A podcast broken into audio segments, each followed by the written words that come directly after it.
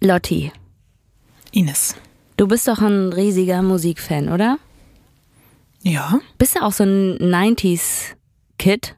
Also so, dass du diese 90er Jahre Musik lebst und liebst. Also ich habe Emotionen, aber ich feiere das jetzt nicht so ab, wie das andere Leute machen. Ich finde es eher trashig, zu sehr so sich auf seine 90s so zu zelebrieren, weißt du?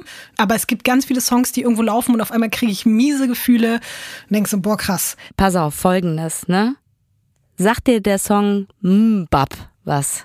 Hä, das war mein absoluter Lieblingssong. Ich hatte ein fucking Poster von den Hansons Ja. an meinem Bett. Ja, frag mich du? nach den 90s, okay, aber frag mich nach, mm, Bob, okay, ciao, Ja, alles aus. da sind die Emotionen, die ich wollte, Ja. Lotti. Da sind Ja. sie. Give it to me. Fühl Ja. ich. Ich war verliebt in alle drei Hansons. Ich, boah, mm, Bob, habe ich, ich habe das auf Repeat drei Tage am Stück gehört. Wann hast du das letzte Mal Mbap gehört? Ist nicht so lange her. Aber das Original, ne? Ja, ja, natürlich. Welches denn sonst? Ja, pass auf, ich habe durch Zufall eine Akustikversion von 2016 gefunden, wo die drei Brothers, die Hanson Brothers, Mbap singen und ich kam nicht darauf klar. Ich habe fast das Gefühl gehabt, die Emotionen sind noch größer gewesen als damals beim Original. Ich schick's dir jetzt in unsere Weird Crimes Gruppe. Dann kannst du dir das da angucken. Und Lotti, ich sage dir, also man hat die ja, glaube ich, auch so ein bisschen belächelt, aber das sind krasse Musiker und davon abgesehen sind die so hot. Ich, ich habe die gesehen und ich war einfach nur so, ich fand die ja damals schon geil. Wer fand denn nicht die Hansons geil, ja? Man hat sich so einen rausgepickt. Ich sag dir, wenn du das Video siehst, alle drei hot as hell. Ich könnte mich gar nicht entscheiden. Aber ich finde die nicht mehr geil, Ines. Ich, wirklich, aus dem Alter bin ich echt raus, dass ich die geil finde. Dein schockierter Blick. Guck dir doch bitte das Video an, die sehen richtig hot aus. Da stehen, weiß ich nicht wie viele Frauen, klatschen im Kreis um die herum und ich bin mir sicher, dass die nicht nur feuchte Hände haben, ja? Das ist, das ist Emotion. Das Gerade Ding ist auch, ich bin auch verheiratet und ich finde halt auch. Boah, ja. Toll, Ey, du? du kannst doch aber sagen, dass jemand gut aussieht. Da, dafür wirst du doch nicht direkt, musst du doch nicht dich scheiden lassen. So, ich gucke mir das jetzt an. Stell mal vor, die hätten bei deiner Hochzeit gesungen. Die drei, den Song.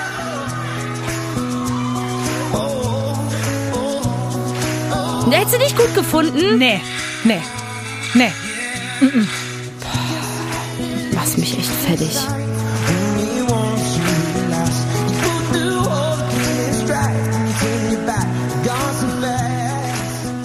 Es trotzdem schön. Und der eine sieht ja immer noch genauso aus. Der kleinste. Der sieht ja genauso aus. Nur einfach, als hätte man ihn ein bisschen älter gemorpht, aber er ist ja genau der gleiche kleine. Ich finde das Mensch. so geil. Ich komme nicht darauf klar, wie toll das ist. Und wie gut die singen.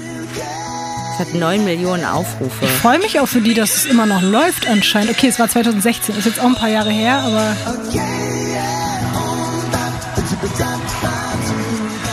Ja, ich liebe den Song auch immer noch, aber ich. Meine Euphorie bezog sich wirklich auf mein Aber es ist doch auch schön. Gefühl Ja, es ist doch Band. auch schön zu sehen. Aber trotzdem wie, schön. Wie dieser trashy Song in der Akustikversion total toll. Ich möchte mit denen am Lagerfeuer singen. Also ich nicht, aber ich würde ihnen zuhören. Gut, ich dachte mir einfach, also ich habe das Gefühl, Lotti, ich weiß nicht, womit man dich noch begeistern kann, außer vielleicht mit frisch gewaschenen Füßen. aber okay. Von Studio Womans. Das ist Weird Crimes.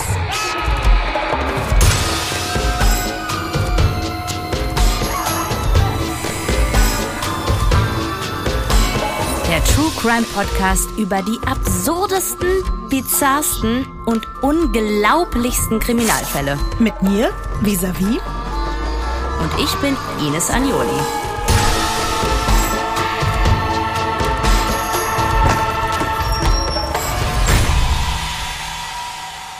Diesmal der Pornokönig. Das Gute ist, dass wir jetzt einen neuen Trash-Song auf unserer Weird Crimes Playlist haben. Ja, und ganz kurz, Ines, ich habe gerade nebenbei gegoogelt. Möchtest du mal schätzen, wie viele Kinder haben die drei Hansen-Brüder gemacht? Die sind drei. Wie viele Boah. Kinder haben die gemacht? Wenn du das jetzt schon so fragst, dann sind das viele. Sag. Ich würde sagen, jeder Minimum drei und ein paar haben nochmal übertrieben. Einer hat bestimmt noch ein F- fünf gemacht. Zwölf. 13, Mann. Wow. 13 Kinder. Ich finde die doch nicht mehr so attraktiv. Vor allen Dingen der Artikel, den ich gerade geöffnet habe, geht auch damit los. Sorry, Ladies, die drei gut aussehenden Hansen-Brüder, die uns in den 90ern mit ihrem Ohrwurm-Hit Bob gute Laune beschert haben, sind inzwischen alle vergeben. Und nicht nur das. Insgesamt haben die Musiker mehr als eine ganze Fußballmannschaft gezeugt.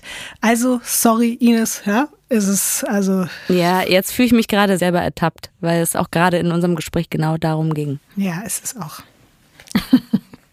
Aber irgendwie jetzt auf einmal haben wir doch vielleicht einen ganz kleinen Übergang hinbekommen yes. zu unserem heutigen Thema. Es ist schwer, wirklich, also es ist jetzt richtig schweineüberleitungsmäßig, aber um Kinder zu machen, muss man Sex haben und viele Menschen benutzen, um Sex zu haben, gewisse Mittel. Und über diese Mittel werden wir heute Kondom. sprechen. Nein. Das meine ich jetzt nicht. Nee, wir fangen mal anders an, Ines. Ich habe ja gerade das Wort Sex schon in den Mund genommen. Und Du warst ja lange, lange, lange vor Weird Crimes eine sehr erfolgreiche Sex-Podcasterin. Mhm. Sogar eben mit Leila zusammen die erfolgreichste Sex-Podcasterin. Und ich glaube, viele Menschen gehen deswegen auch automatisch davon aus, wenn man so einen Podcast macht, dann wird man ja auch natürlich mit dem Thema an sich super viel zu tun haben, aber wahrscheinlich sich auch extrem gut mit so Sachen wie Pornos und Pornografie auskennen. Deswegen frage ich dich jetzt mal ganz direkt und ich hoffe, das ist okay. Hast du ein Verhältnis zu Pornografie und wenn ja, welches? Mhm.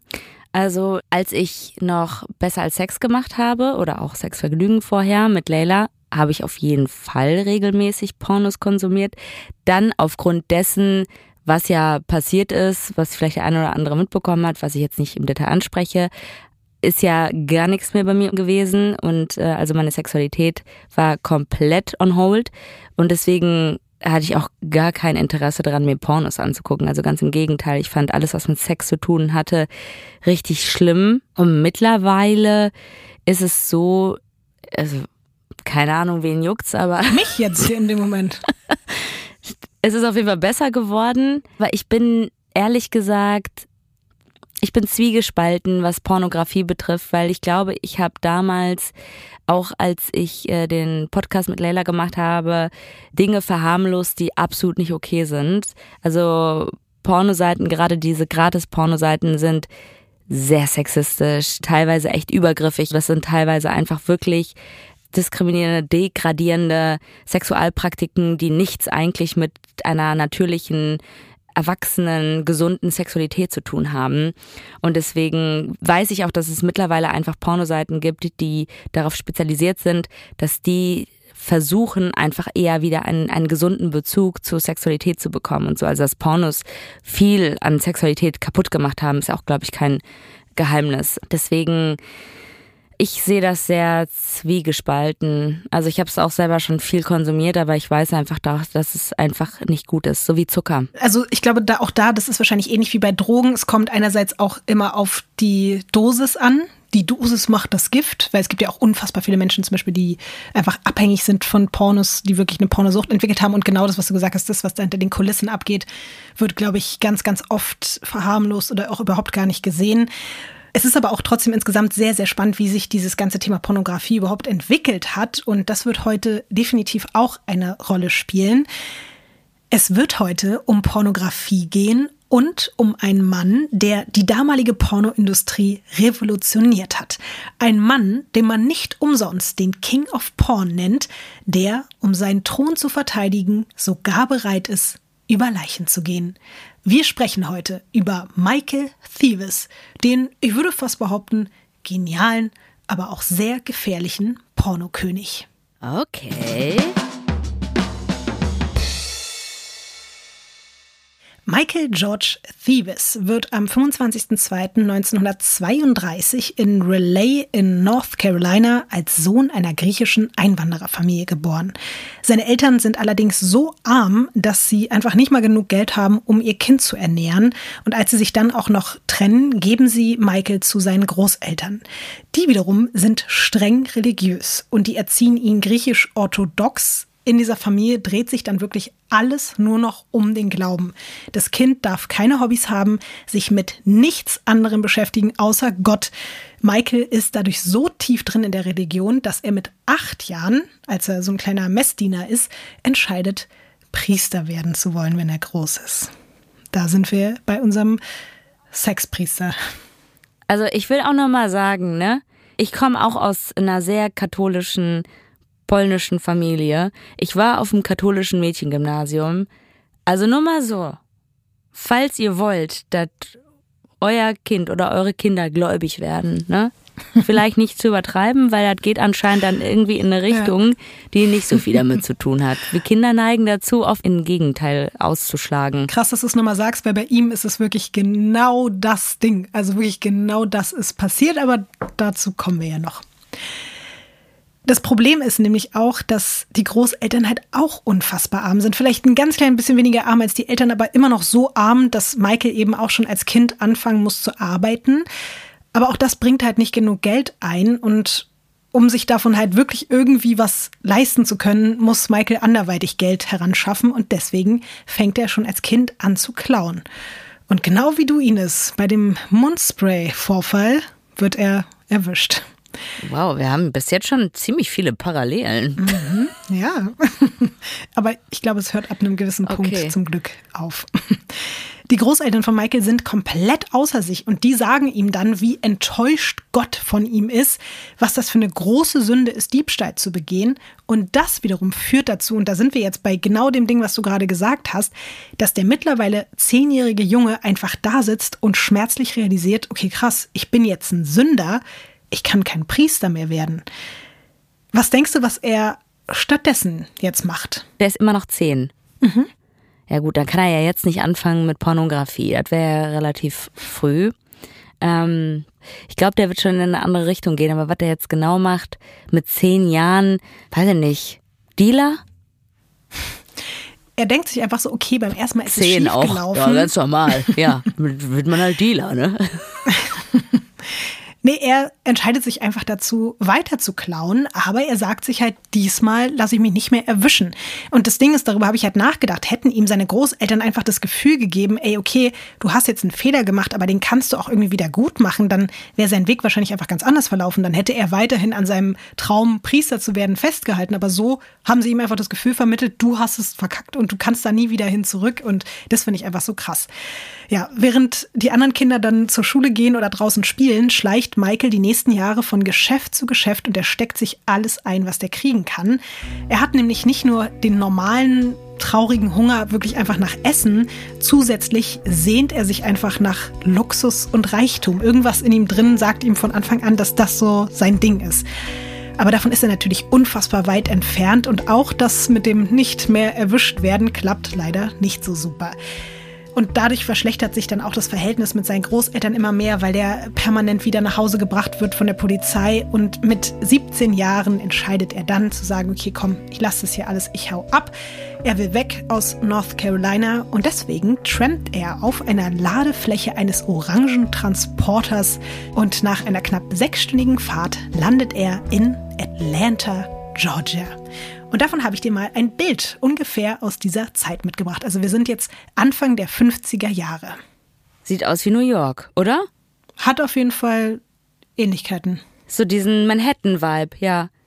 Mhm. Atlanta ist halt ein bisschen kleiner auf jeden Fall als New York. Also die Autos sehen einfach mega geil aus so Cadillac-mäßig. Warum werden solche Autos eigentlich nicht mehr produziert, frage ich mich auch. Frage mal an die Community. Schreibt das mal bei weirdcrams-podcast auf Instagram.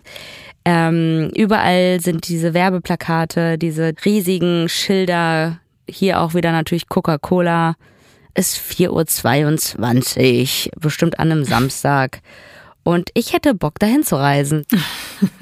Ich meinte ja gerade schon, Atlanta ist ein bisschen kleiner als New York. Also nicht nur ein bisschen, sondern sehr viel kleiner. Und Atlanta ist jetzt auch nicht viel größer als Relay, wo Michael herkommt. Aber das, was du da eben auf dem Foto siehst mit diesen Reklameschildern, die du auch gerade schon angesprochen hast und all die krassen Autos und so, das ist schon neu für Michael. Und das spricht ihn extrem an, weil der hat einfach Bock, Geld zu verdienen und auch Geld auszugeben. Er weiß halt nur noch nicht so genau, wie. Erstmal muss er sich dann dort weiter mit Clown über Wasser halten in Atlanta, aber statt sich hängen zu lassen und komplett in die Kriminalität abzurutschen, schafft er es, sich an eine Highschool einzuschreiben und Er hofft darauf, einen Schulabschluss nachzuholen. Und dann bekommt er sogar seinen ersten richtigen Job in seiner neuen Heimat. Er arbeitet nachts an einem Zeitungskiosk. Und dieser Job ist auch wirklich schicksalshaft, muss man sagen, weil das war ja nur Zufall, dass er da diesen Job bekommen hat. Er hätte wahrscheinlich auch jeden anderen angenommen, aber dann steht er also da an diesem Zeitungskiosk jede Nacht und er bekommt knapp vier Dollar die Woche. Wow. Ja, es wären ungefähr 50 Dollar jetzt aus heutiger Sicht, aber damals eben nur vier und das ist einfach nichts dafür, dass er da jede Nacht steht. Und dazu kommt noch, dass er tagsüber für die Schule lernt und nachts halt die Zeitungen verkauft und einfach überhaupt nicht mehr klarkommt. Also der schläft kaum, der kriegt das alles nicht mehr unter einen Hut. Und deswegen muss er sich irgendwann entscheiden und sagt einfach, komm, scheiß auf den Abschluss, das Geld ist einfach wichtiger. Ey, 50 Dollar? Mhm. Siehst du schon wieder eine Gemeinsamkeit zwischen dir und Michael? Er hat Zeitungen verkauft und du hast Zeitungen ausgetragen. Das macht mir langsam richtig Angst sogar. Ich, ich weiß nicht, ob da nicht noch mehrere Parallelen gleich kommen. Ja, nee, ich glaube, du wirst ihn ab einem gewissen Zeitpunkt auch nicht mehr. Ja, ich bin mir auch ziemlich das. sicher. Mhm. Wie gesagt, er schmeißt dann die Schule erstmal hin, sagt, okay, ich konzentriere mich jetzt auf den Job, weil ich muss Geld verdienen. Und dazu kommt noch, dass er mit 19 eine Frau kennenlernt. Er verliebt sich in die 16-jährige Joan. Und die arbeitet um die Ecke von seinem Kiosk in einem Supermarkt. Und es geht dann auch wieder alles ganz schnell, wie immer, wenn wir hier so Liebesgeschichten bei Weird Crimes haben. 1951 heiraten die beiden und ziehen zusammen in eine 15 Quadratmeter Wohnung direkt neben einem großen Gefängnis in Atlanta. Und es ist wirklich extrem beengt dort. Die Gegend ist schmutzig und gefährlich. Das ist alles andere als geil. Obwohl die Situation wirklich ziemlich ausweglos erscheint, verspricht Michael Thieves seiner jungen Frau, dass er Millionär werden wird, noch bevor er 30 ist. Und sie glaubt ihm.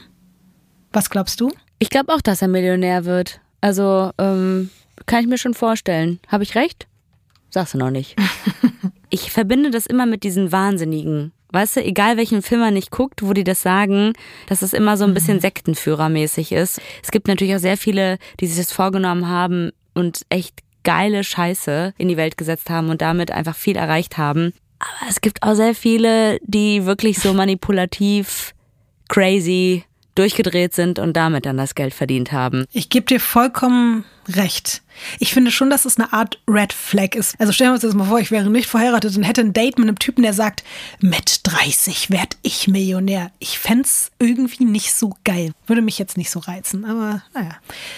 Dass sie da auch so hoffnungsvoll ist, liegt natürlich auch daran, dass sie schon mitbekommt, dass ihr Mann tatsächlich sehr, sehr hart arbeitet und er hat, wie Bekannte später über ihn sagen, eine wirklich fast schon hypnotische Wirkung auf Menschen. Und dieser Wirkung hatte es auch zu verdanken, dass er seinen Chef überzeugen kann, einen weiteren Kiosk zu eröffnen, bei dem Michael nicht nur als Verkäufer, sondern sogar als Manager arbeiten darf. Was ist denn Manager von dem Zeitungsladen? Also vorher hat er verkauft und jetzt ist er Manager. Was ist der neue, also was sind die neuen Aufgaben, wenn du Manager bist? Also vorher hat er wirklich nur das Geld genommen und die Zeitung gegeben und jetzt darf er so ein paar administrative Aufgaben erledigen mit den Händlern, die kommen und die Zeitungen bringen, ein paar Sachen klären und er hat einfach mehr so organisatorische ja. Aufgaben. Die Mickey Maus liegt jetzt nicht mehr hier vorne, die ist jetzt rechts hinten. Das habe ich nämlich entschieden. Ich bin ja. nämlich Manager von dem Zeitungsstand ja. und die Kaugummis, die blauen, die stehen jetzt auch nicht mehr auf der rechten Seite. Die habe ich jetzt nach links gepackt. Ich mache nämlich jetzt hier Management. Ja. So ungefähr wird es gelaufen sein und Michael war sehr stolz darauf. Es ist jetzt aber tatsächlich so, dass Michael ein bisschen mehr verdient, ein paar mehr Dollar die Woche. Und dieses Geld braucht das Paar auch dringend, denn es ist das erste Kind auf dem Weg. Und danach direkt das zweite und dann direkt schon das dritte. Also fast wie bei den Hansen-Brüdern. Ja, ja, voll. Also drei Kinder wirklich hintereinander weg. Und Michael ackert sich die nächsten Jahre wirklich komplett den Arsch ab. Der spart jeden Cent. Immer noch am Zeitungsstand? Ja, weiter, die ganze Zeit. Der bleibt da, der fühlt sich irgendwie wohl. Klaut er denn noch? Nee, das macht er nicht mehr. Also das jetzt in seiner Managerposition ist es wirklich so, dass ganz gut läuft einfach. Und 1955 schafft er es tatsächlich, Ines, seinen ersten eigenen Zeitungsladen zu eröffnen. Jetzt ist er nicht mehr Manager, sondern jetzt ist er sogar Besitzer eines Zeitungsladens. Ja. ja. Und jetzt bekommst du auch endlich das erste Foto von Michael Thieves. Da ist er jetzt übrigens 23 als neuer Geschäftsführer. Mein Gott, warte mal, die haben sich mit 20 kennengelernt und der ist jetzt 23 und die haben wirklich ein Kind nach dem anderen bekommen. Ja. Ach, der Zeitungsladen ist ja riesig. Weißt du, woran ich gedacht habe? Kennst du diese ganz kleinen Stände, die auch überall so in, in Amerika da so rumstehen? Also wirklich, wo das ist. Genauso hat er aber auch angefangen. Ja, mhm. okay, alles klar. Und jetzt ist das ein richtiger Laden, ne? Mhm. Okay. Auf jeden Fall für 23 und für das, was der mitgebracht hat, nämlich gar nichts eigentlich, schon eine sehr große Leistung. Und auch echt viele Zeitschriften und Zeitungen damals schon, ne? Mhm. Total. Also. Kannst du ja mal kurz beschreiben, auch wie, wie du ihn so wahrnimmst? Ähm, er sieht echt sympathisch aus, muss ich sagen. Ist so ein langer Lulatsch, würde ich jetzt einfach mal so behaupten. Lustigerweise ist er echt relativ klein. Wirklich? Ah, okay. Ja, ja. Dann hat er die Regale gut aufgebaut. Er wirkt nämlich groß mhm. auf dem Foto. Ja, aber das, er ist ja sein eigener Besitzer. Der kann halt ja so bauen, wie er will. Mhm. Der schafft es auf jeden Fall, ich sag mal so, schon relativ früh, die Dinge größer darzustellen, als sie sind, weißt du? ist ja nicht schlecht für das, was er noch vorhat. Mhm.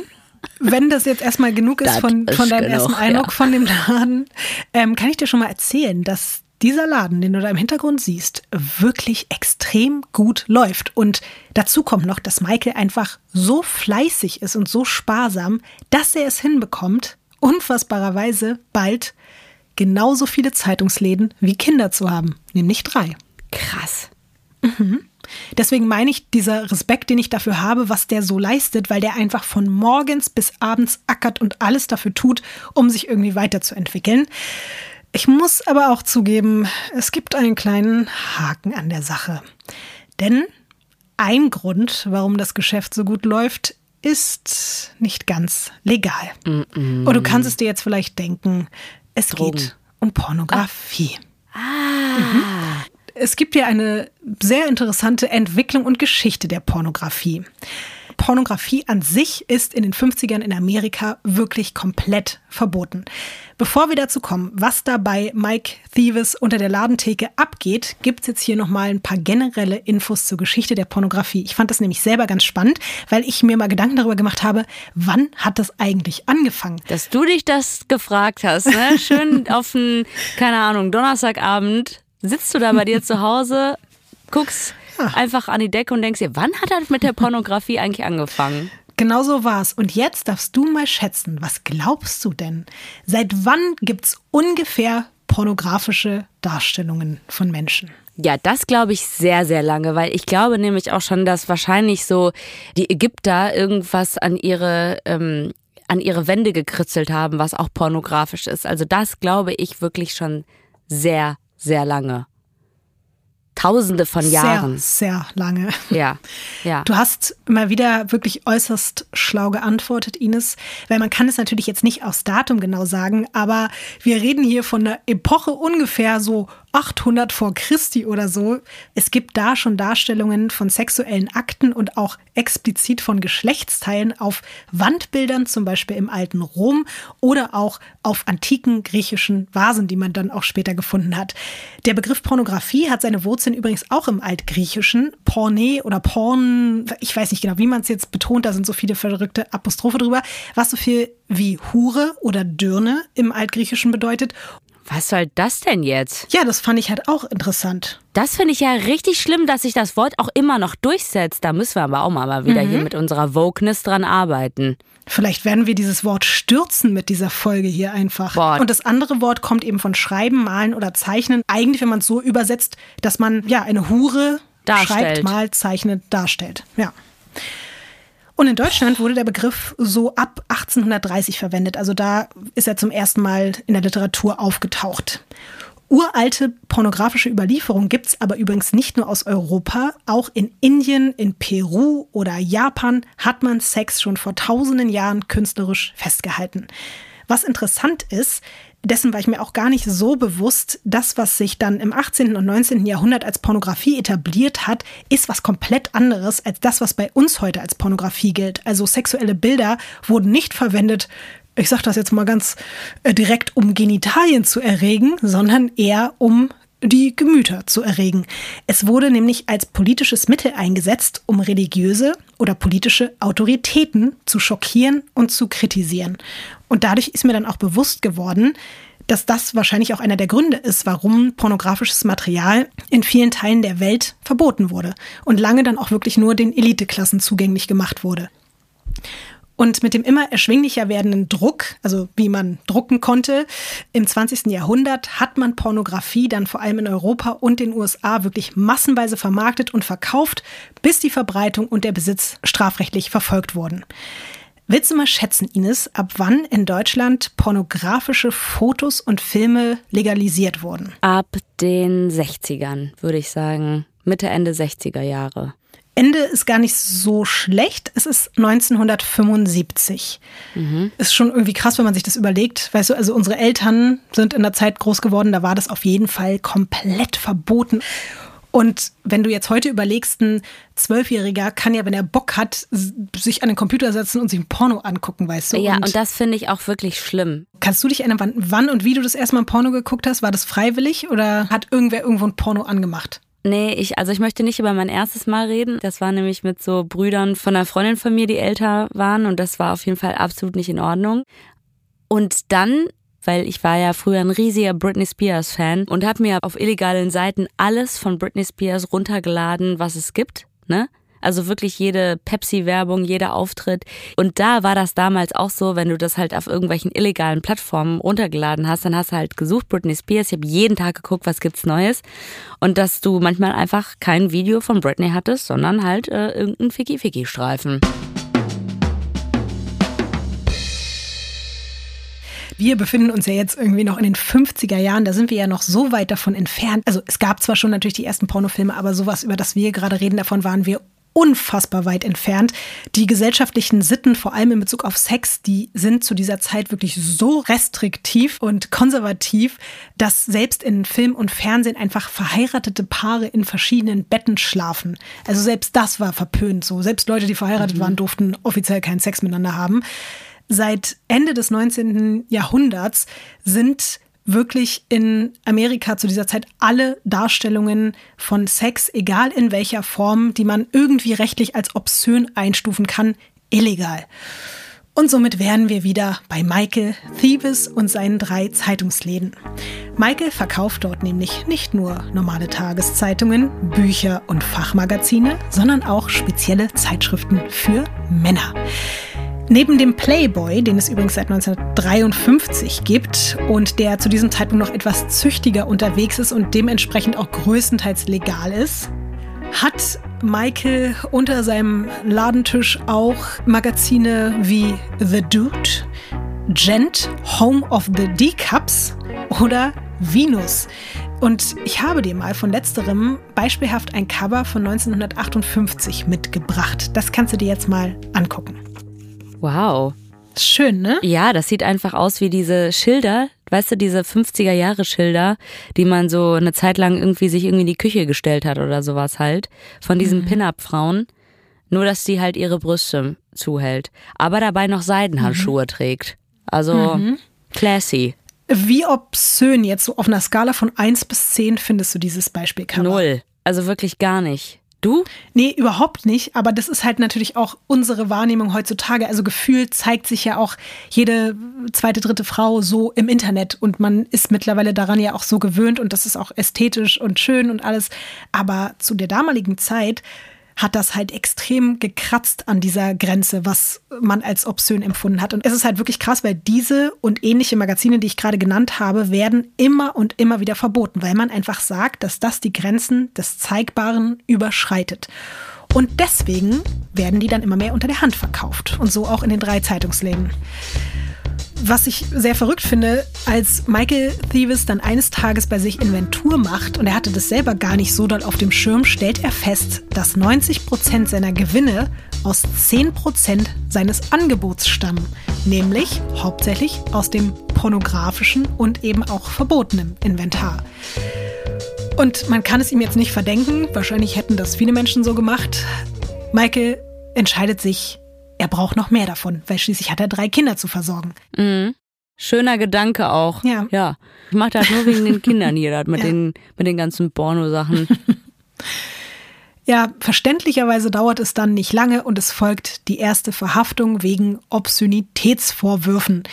Und es geht sogar nur in Anführungszeichen um eine Ausgabe des Playboy-Magazins. Und das ist ja eigentlich zu diesem Zeitpunkt erlaubt. Aber die Beamten sind da so interessiert daran zu gucken, was passiert auf diesem Magazin, dass die selbst wegen einer halbnackten Frau dann sagen, okay, alles klar, wir nehmen den jetzt erstmal mit, wir untersuchen das. Zu diesem Zeitpunkt kommt Michael aber mit einer Verwarnung davon, weil wie gesagt, offiziell ist ja Playboy erlaubt und die anderen Magazine hat er zum Glück so weit verscharrt und versteckt in seinem Laden, dass die davon nichts mitbekommen. Dann lernt er Kenneth Hanna kennen, genannt Kenny the Jap. Und durch ihn knüpft er Kontakte zu Kunden, denen so ein paar halbnackte Brüste, die wir jetzt gesehen haben, auf einem Magazin nicht reichen. Und zu den Leuten, die ihm wiederum genau das beschaffen können, was diese Kunden wollen.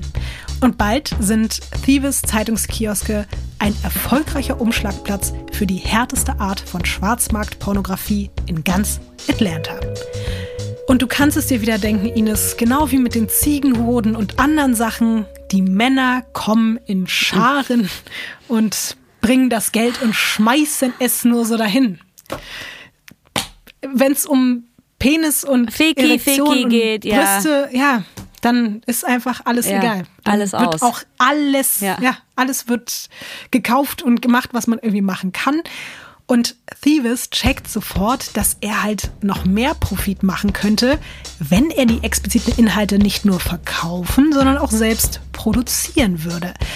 Deswegen gründet er die Vertriebsfirma Peachtree News und lässt am laufenden Band von so semi-talentierten Schriftstellern Sex-Taschenbücher schreiben, die unter anderem so spannende Titel tragen wie Eine Lehrerin gesteht Sex im Klassenzimmer. Da hat sich nicht so viel verändert, ehrlich gesagt. Also immer noch diese Vorstellung, mit der Lehrerin zu bumsen oder irgendwie mit, mit der Schwiegermama oder die Nanny. Irgendwie immer die gleichen Roles, die da verteilt werden. Und auch, ich weiß nicht, kennst du diese, diese Taschenbücher, die teilweise auch für drei Euro irgendwo bei Netto oder so rumliegen? Sowas, dann irgendwie so erotische Geschichten, wo dann auch so ein halb bekleideter Busen da irgendwo raushängt und so. Ich glaube, sowas in der Art war das halt auch zu dem Zeitpunkt und da war es noch fast ein bisschen skandalös und heute. Ich glaube, aber das sind eher so für die also Hausfrauen gewesen, diese Heftchen, wo dann so eine dramatische Liebe ist und dann vögeln die da unter einem Apfelbaum oder sowas halt. Sowas. Ich glaube, die sind gar nicht so Ja. dirty. Da ist es wirklich eher so diese Leidenschaft, wonach sich die Annegret äh, aus dem Dorf ein bisschen, während sie den Hackbreiten da stopft, äh, irgendwie sich überlegt, was man vielleicht in der Zeit stattdessen machen könnte. Und wann der Helmut mal Ja. sie überrascht. Also ich glaube, dass beides dort eben geschrieben wurde bei ihm. Also sowohl die, die Hausfrauen-Fantasien wurden dort gestillt, als auch vielleicht so ein bisschen härtere Gedanken und so. Aber Michael Thieves ist einfach auch schlau und der denkt sich so, okay, jeder, der in irgendeiner Form was mit Sex und Nacktheit zu tun haben will, muss hier irgendwie bedient und glücklich gemacht werden. Und deswegen veröffentlicht er 1960 einen Leitfaden für die amerikanische Nudistenszene mit wirklich allen wichtigen FKK-Hotspots, die es im ganzen Land gibt. Ines, willst du mal schätzen, wie viele Exemplare Michael Thieves davon verkauft? quasi von so einem City Insider, ne? Nur Ja. für FKK-Spots in ganz äh, Amerika. Ja. Boah, das müssen ja viele sein, ne? Naja, zu diesem Zeitpunkt musst du ja noch dran denken, dass das trotzdem hauptsächlich über seine eigenen drei Läden läuft. Das ist ja nicht so, dass das jetzt einfach Okay, über die automatisch. Theke da bei Ihnen geht. Genau. Ich würde sagen 50.000. Eine Million. What? Ja. Wie groß ist denn Atlanta? Wie viele Menschen leben denn da? Zu diesem Zeitpunkt leben in Atlanta ungefähr so 300.000, 400.000 Leute. Okay. Heute sind es, glaube ich, 500.000. Also deswegen, Da ist richtig, Ich meinte da kamen Busse hingefahren, Ja. die nur für, für, für die FKK-Hotspots irgendwie da angereist kamen. Mhm. Die sind, haben sich einmal kurz angezogen, Heft gekauft, wieder rein in den Bus, nackt und dann direkt zum nächsten Hotspot. Fahr schneller. es ist halt wirklich schon krass, weil natürlich ein Magazin wie Playboy hat diese ganzen Vertriebswege, sich überall in Amerika auch zu verkaufen. Aber also Michael Thieves hat ja gerade erst angefangen da mit seinem Verlag und dass er das dann hinbekommen hat, so viele Exemplare über ganz Amerika verteilt zu verkaufen, zeigt schon, wie groß auch einfach die Nachfrage ist zu diesem Ja, ich Zeitpunkt. wusste auch, also ehrlich gesagt, ich verstehe so diesen Moment wenn man mal zu Hause ist, ne, und irgendwie mal fünf Grad sein lässt, ne? Also wirklich und sich auch denkt, jetzt guckt hier gerade keiner, jetzt laufe ich mal vielleicht ein bisschen nackt herum. Aber mhm. ich verstehe noch nicht so richtig diesen Kick, nackt irgendwo zu sein, FKK-mäßig. Und besonders, wenn man doch FKK-Urlauber ist, dann denke ich mir auch eh, so eine nacktes, schöne nackte Frau in einem Heft, okay. Aber so ein Hotspot für FKK-Spots, dass da die Leute in Scharen angereist kommen, um das da zu kaufen, der ist doch jetzt dann finally Millionär. Interessanter Punkt. Er ist jetzt schon über 30, aber er ist noch nicht Millionär. Er hat es ja seiner Frau eigentlich versprochen. Mit 30 habe ich es geschafft. Und? Aber ist noch nicht so. Aber es läuft trotzdem sehr, sehr gut. Also kann man eigentlich sagen, er ist auf dem Weg dahin, aber er muss in der Pornoindustrie sich unbedingt noch einen viel, viel größeren Namen machen, wenn er wirklich Millionär werden möchte.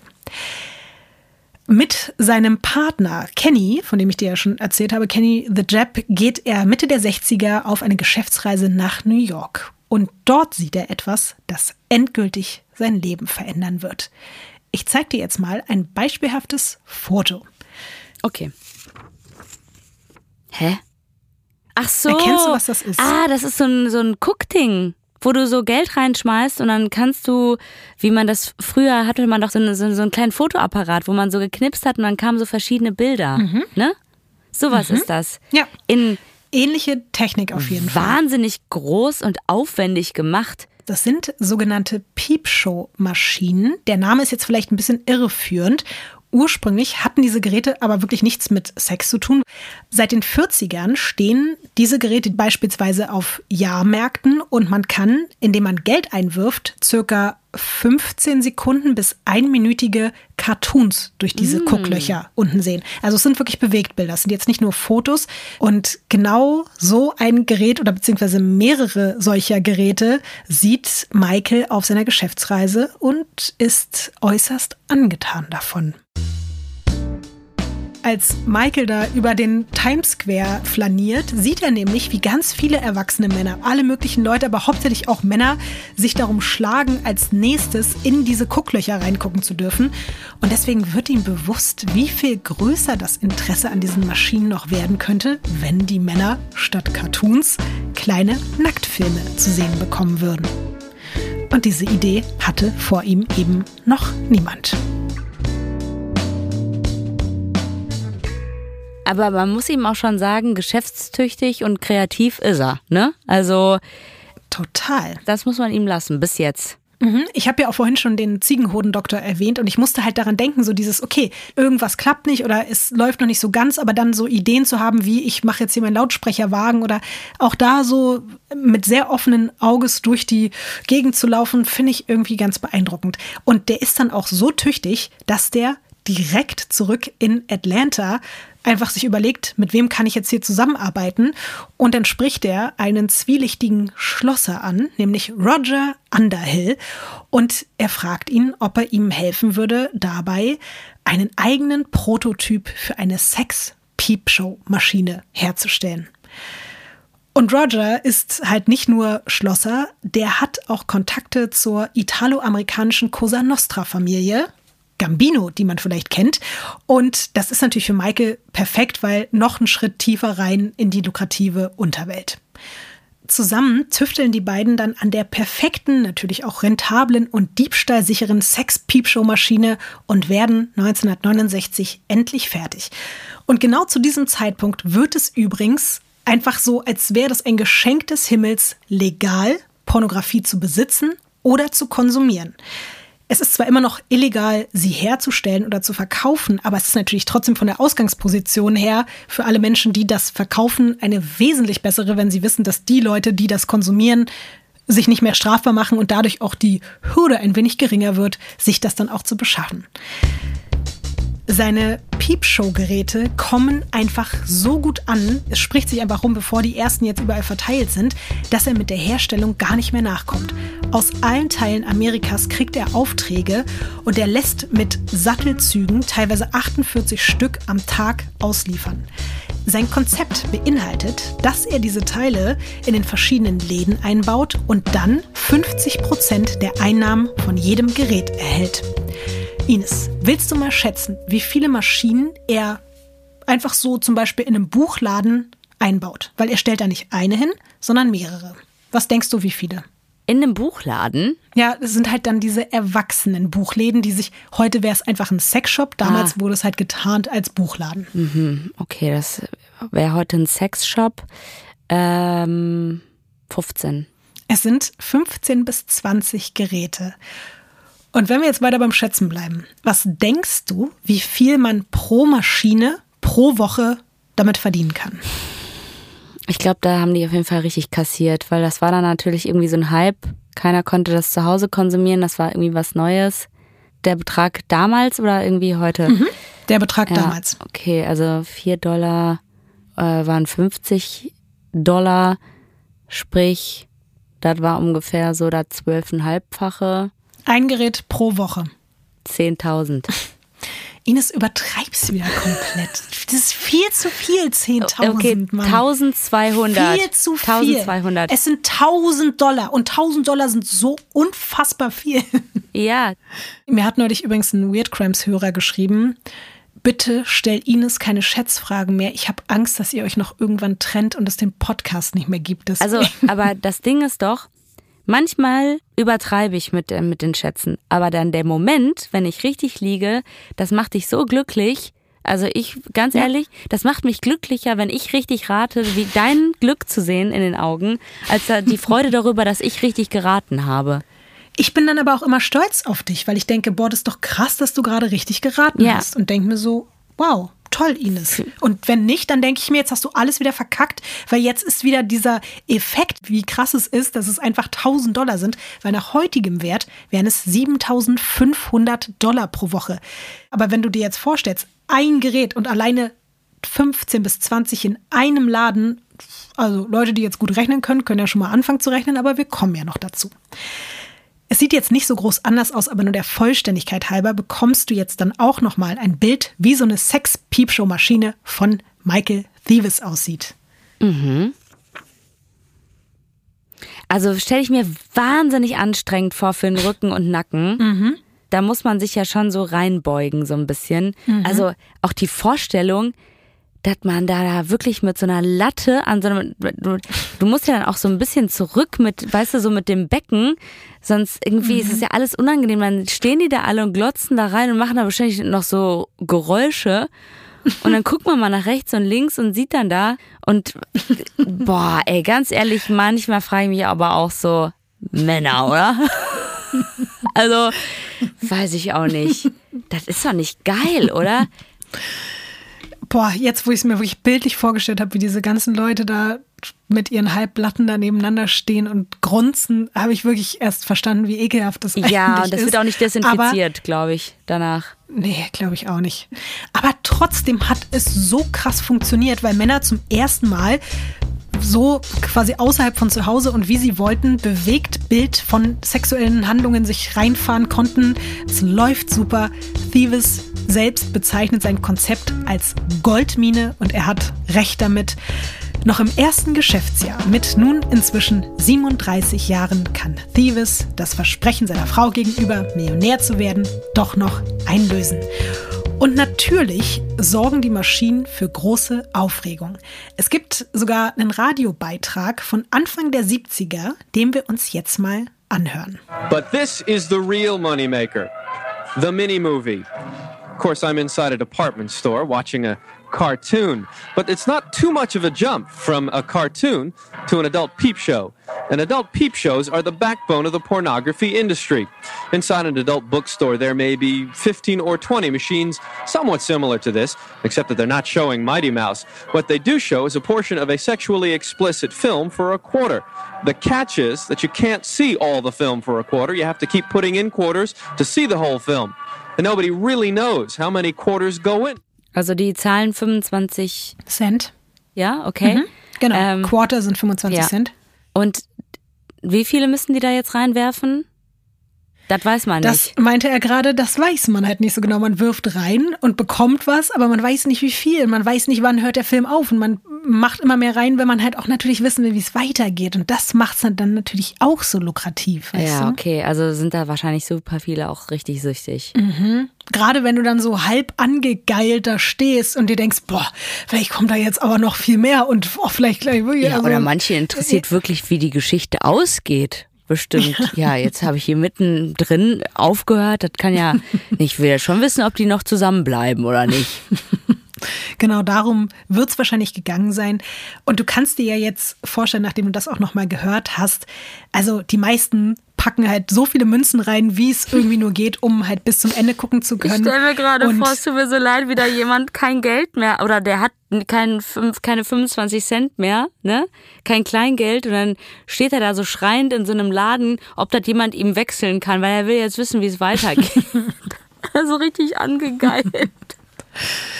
Ja, und das ist das Geschäft, mit dem Michael Thieves Millionär geworden ist und ihm spült das einfach täglich Hunderttausende Dollar in die Taschen. Die Geilheit dieser Leute. Neben dem Geldsegen kommt dann übrigens auch noch ein weiterer Kindersegen dazu, damit du mal siehst, wie sich Michael in der Zwischenzeit verändert hat. Und weil das Foto irgendwie auch ein bisschen weird und creepy ist, wie ich finde, siehst du ihn hier mit seinen neugeborenen Zwillingen auf dem nächsten Foto. Ja, das ist aber creepy, weil er die komisch hält, oder? Ja, die- ich finde super komisch. Ja, und es ist auch absurd, weil das eine Baby voll doll schreit und das andere irgendwie voll lächelt. Und das sieht, das, die sehen auch aus wie Puppen. Die sehen gar nicht aus wie echte Babys. Die sind auch winzig, oder?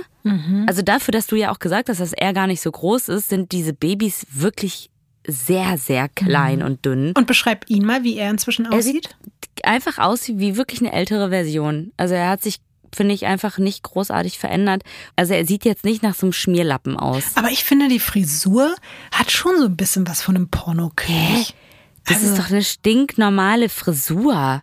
Lotti, so sehen die meisten Männer aus. Besonders auch damals. Ich finde, dieser Bart, dieser, ich weiß nicht, wie man den jetzt nennt, da unten dieser komische Pfeilzackenbart, dann Oberlippe bis nach unten Kinnbart und halt diese Halbglatze und dazu dieser Anzug und so, so ein bisschen pimpmäßig sieht er in meiner Wahrnehmung im Vergleich zu damals schon mehr aus. Mich erinnert er krass an Nicolas Cage. Krass, ja, okay, das, das fühle ich auf jeden Fall. Den Vergleich sehe ich.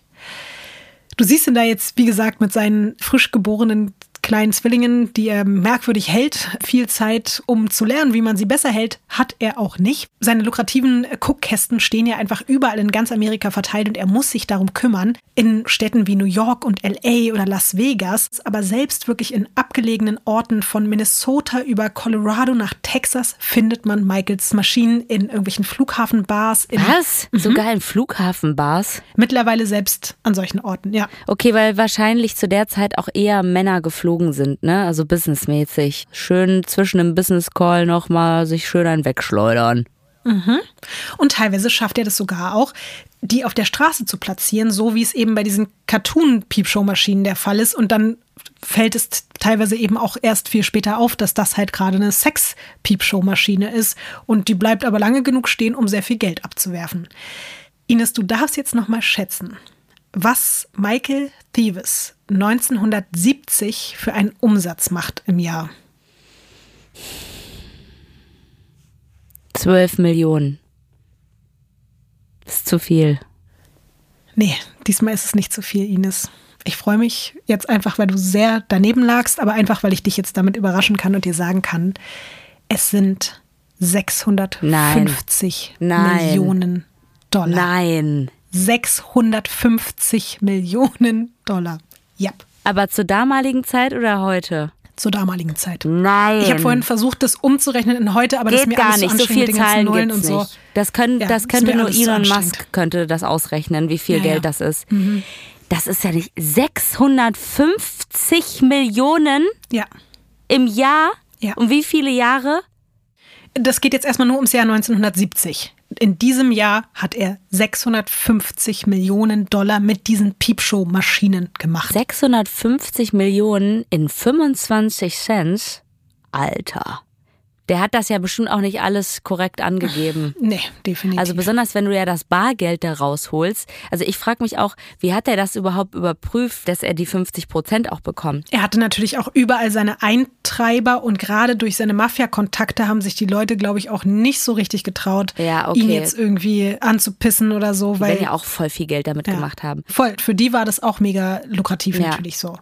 Er hat damit 40 Prozent der kompletten Einnahmen der, ich nenne sie jetzt eben mal weiter, erwachsenen Unterhaltungsindustrie im ganzen Land generiert. 40 Prozent, also fast die Hälfte. Er hat jetzt dann auch wirklich endgültig einen neuen Spitznamen, der Pornokönig. So nennt man ihn nun überall. Aber Michael denkt sich so, okay, als König 50-50, das ist ja eigentlich nicht das lukrativste Geschäft für mich, weil würde ihm der Laden gehören, in dem seine Piepshow-Maschinen rumstehen, so wie es ja auch einem König eigentlich gebührt, dann würde er ja 100% der Einnahmen bekommen. Also was denkst du, was macht er? Macht solche Läden auf. Er hat keine neuen Buchläden aufgemacht, sondern er hat einfach 500 Buchläden Gekauft. aufgekauft. Mhm. 500 Stück, in denen er einfach schon vorher seine Piepshow-Maschinen installiert hatte. Und weil er das natürlich alles nicht alleine stemmen kann, wird Roger, der ehemalige Schlosser, sein wichtigster Mitarbeiter und auch wirklich richtiger Geschäftspartner. Und dann sogar noch mehr als das. Als die Familie von Michael und die Familie von Roger eines Abends zusammen isst, verschluckt sich Tony, der jüngste Sohn von Michael, und bekommt keine Luft mehr und alle versuchen irgendwie panisch dem zu helfen und man hat das Gefühl, der erstickt schon. Und Roger ist es dann, der den kleinen Jungen vorm Ersticken retten kann und wie es dann halt so ist, weißt du, wenn so ein Moment passiert ist, spätestens jetzt, ist halt Roger für Michael sowas wie ein Familienmitglied und die beiden sind gefühlt so unzertrennlich. Roger verdient natürlich jetzt auch äußerst gut als Geschäftspartner an diesen Piepshow-Maschinen, aber selbstverständlich nicht so viel wie Michael. Und Michael pumpt seine ja größtenteils eben immer noch illegalen Gewinne jetzt auch in legale Geschäftszweige, um das Geld einerseits zu waschen, aber auch um seine riesigen Einnahmen vielleicht bei der nächsten Untersuchung ein bisschen besser erklären zu können. Weil da kommen immer wieder Behörden vorbei, immer wieder gerät er da in irgendwelche Untersuchungen. Also investiert er jetzt sein Geld zum Beispiel in Geschenkeshops, in Süßwarenläden, einen Versandhandel für Käse und Obst. Er eröffnet ein Restaurant, er gründet eine Möbelfirma, eine Spedition, ein Musiklabel und er spendet an lokale Hilfsorganisationen und die Kirche. Außerdem investiert er noch Millionen in Immobilien. Und natürlich darf auch ein eigenes Haus nicht fehlen. Ich habe dir heute extra ein Bild mitgebracht, das von einem Vogel geschossen wurde, weil ich schon ein bisschen Angst hatte, ob wir uns gleich wieder dar darüber streiten müssen, ob dieses Anwesen krass ist oder nicht. Ich habe es nämlich von vorne gesehen und dachte so, wenn Ines es sieht, wird sie mir sagen, ja, das ist jetzt aber nicht so krass. Nee, heute ist Schluss. Du guckst dir das jetzt von oben an und sag mir jetzt bitte, wie du dieses Anwesen findest, Ines. Okay, das ist fett. Ja, Das ist ein Schloss, oder? ja, ein kleines Schloss. Also wirklich auch mal, du hast mich ausgehungert die letzte Zeit. Es sind endlich mal wieder richtig viele Bäume auch auf dem Bild. Und das ist richtig wie wenn man so eine Reportage sieht über Hollywood Beverly Hills, wo so Hubschrauber versuchen, Fotos zu machen, welcher Hollywood-Star wo wohnt. Das ist richtig fett. Einfach ein sehr langes Gebäude. Dann da vorne, ich weiß ehrlich gesagt nicht, wo vorne und hinten ist. Weil hinten ist, glaube ich, so eine Art Pool oder sowas, wenn ich das richtig erkenne. Es ist saufett. Es ist, ich weiß nicht, wie viele Hektar Land der da hat. Ich kann es dir sagen, 18 Hektar Land und zusätzlich nochmal 2000 Quadratmeter Wohnfläche. Das Ganze hat drei Millionen Dollar gekostet. In einer ganz exklusiven Gegend in Atlanta. Du hast es schon gesagt, dort ein Pool. Es gibt insgesamt, glaube ich, drei Pools, Wasserfall, eigenes Kino, riesiger Obstgarten, japanische Kunst überall und da drin dann im Haus, das sieht man jetzt nicht, aber französische Möbel und so weiter und so fort. Möchtest du mal raten, welcher Superstar 1986 dieses Anwesen gekauft hat, nachdem Michael und seine Familie dort nicht mehr gewohnt haben? Es ist eine der krassesten Sängerinnen aller Zeiten. Ähm, Celine Dion, Nee, Tina Turner, nee, Cher. nee. Ähm, Aber du bist so auf einem guten Level von den krassesten Sängerinnen aller Zeiten. ähm, Donna Summer, Nee, sie ist nicht mehr am Leben. Soll ich dir noch einen Tipp geben? Ja. Bodyguard. Ach, Whitney Houston.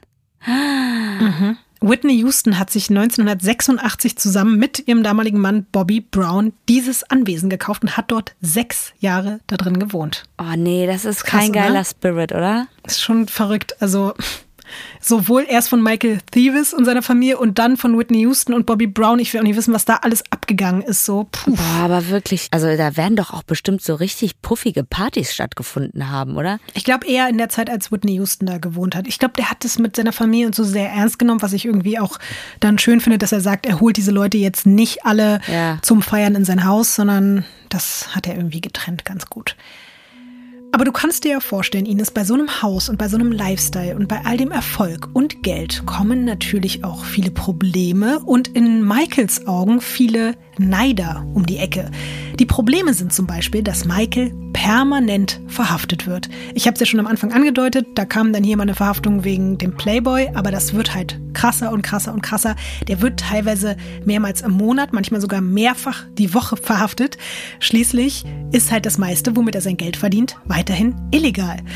Bleiben wir heute beim Schätzen, weil es so gut läuft, Ines. Was glaubst du, wie oft er inzwischen schon verhaftet wurde? Ähm, 85 Mal. Ja, ziemlich gut. 100 Mal. Ja. Er ist halt so steinreich, dass Ja, er sich sich da die raus. krassesten Anwälte einerseits leisten kann, aber manchmal braucht er noch nicht mal die, weil dann bezahlt er einfach auf dem Weg zum Polizeirevier eine Art Kaution oder nennen wir es mal eher so Schweigegeld oder was weiß ich an die Polizisten und dann darf der einfach wieder nach Hause gehen. Aber der wird halt immer wieder abgeholt und das spricht sich dann auch schon rum, dass die Beamten wissen, boah, wenn wir da hingehen, können wir auf jeden Fall auch einfach ein bisschen unter der Hand, ein bisschen Schmiergeld irgendwie mitnehmen und dann muss er sich freikaufen und alle haben quasi gewonnen. Michael hat ein bisschen Geld verloren, aber es juckt den ja auch nicht, die paar hundert Dollar. 650 Millionen in einem Jahr. Ich komme immer noch Mhm. nicht darauf klar.